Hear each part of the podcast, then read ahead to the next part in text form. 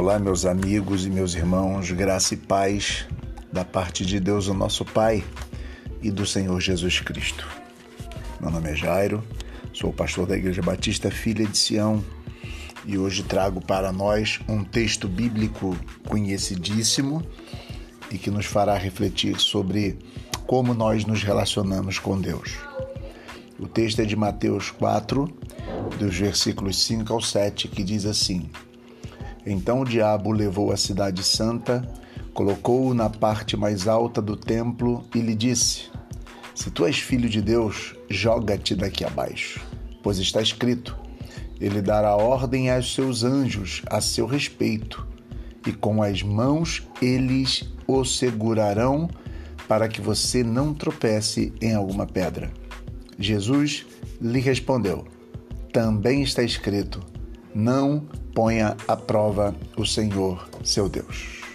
Amém. Esse texto me parece muito interessante porque podemos perceber o diabo tentando fazer Jesus provar quem ele é. O diabo o tempo todo sugere que se Deus nos ama, e se Ele nos ama profundamente, Ele cuidará de nós e fará com que nós tenhamos aquilo que buscamos dele. É como se o diabo dissesse assim para Jesus: Deus tem a obrigação de cuidar de você, afinal, ele diz que te ama.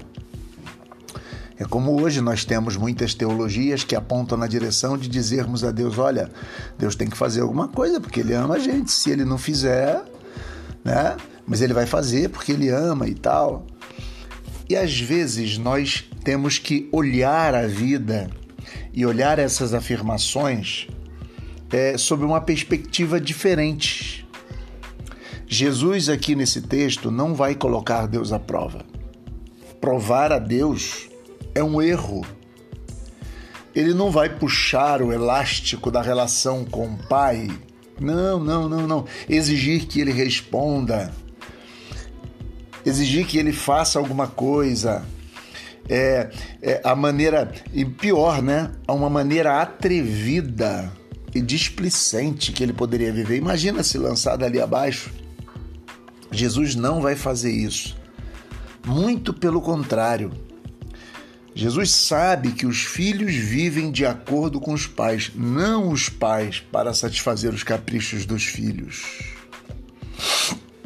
O diabo cita a Bíblia no Salmo 91 quando ele diz: Olha, ele dará ordem aos seus anjos a teu respeito para te guardarem que não tropece em alguma pedra. Perceba que a própria Bíblia pode ser usada por uma interpreta ou para uma interpretação inadequada e para que possamos de fato vivermos em oposição à própria vontade de Deus. Pois Jesus vai usar um outro texto de Deuteronômio 6 dizendo: Não põe à prova o Senhor seu Deus o embate de palavras sagradas. Cuidado quando alguém ficar afirmando exacerbadamente um texto bíblico para você, dizendo coisas. É preciso fazer uma análise cuidadosa para saber se aquilo é verdade.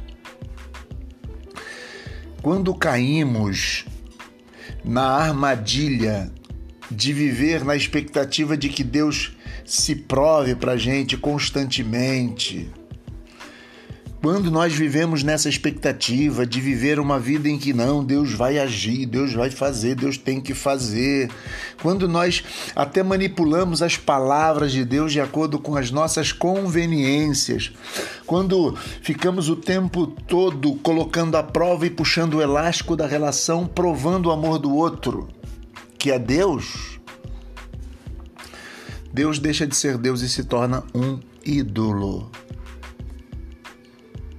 Não se coloca à prova a relação de ninguém. É como se uma esposa virasse para o marido ou o marido virasse para a esposa e, e escolhe isso ou isso. Claro que em algumas questões a gente vai escolher a esposa, mas assim é, é, é, é, muito, é muito frustrante perceber que o outro está te colocando à prova. É como se ele não te conhecesse.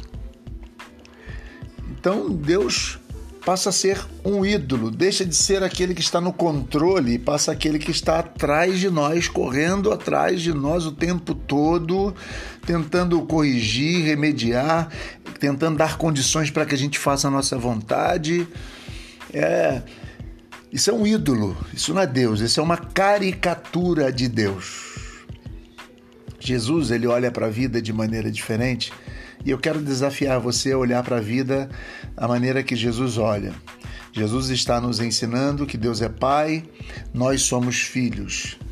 Como um filho, devemos viver de maneira a não colocarmos Deus à prova. Vivermos como filho implica agir, ou melhor, não implica, viver como filho não implica exigir de Deus o seu amor. Os filhos de Deus não tratam Deus como um ídolo, mas como um pai que merece ser obedecido, reverenciado e não questionado. Então, eu quero desafiar você: viva assim, viva como Jesus Cristo. Não ponha Deus à prova. Não ache que Deus é obrigado a fazer as coisas para você, mas viva com Deus e para Deus como um pai que tem as suas vontades e que nós o reverenciamos, o respeitamos e que a sua vontade é soberana sobre nós. Deus abençoe, te dê graça e te dê paz, em nome de Jesus.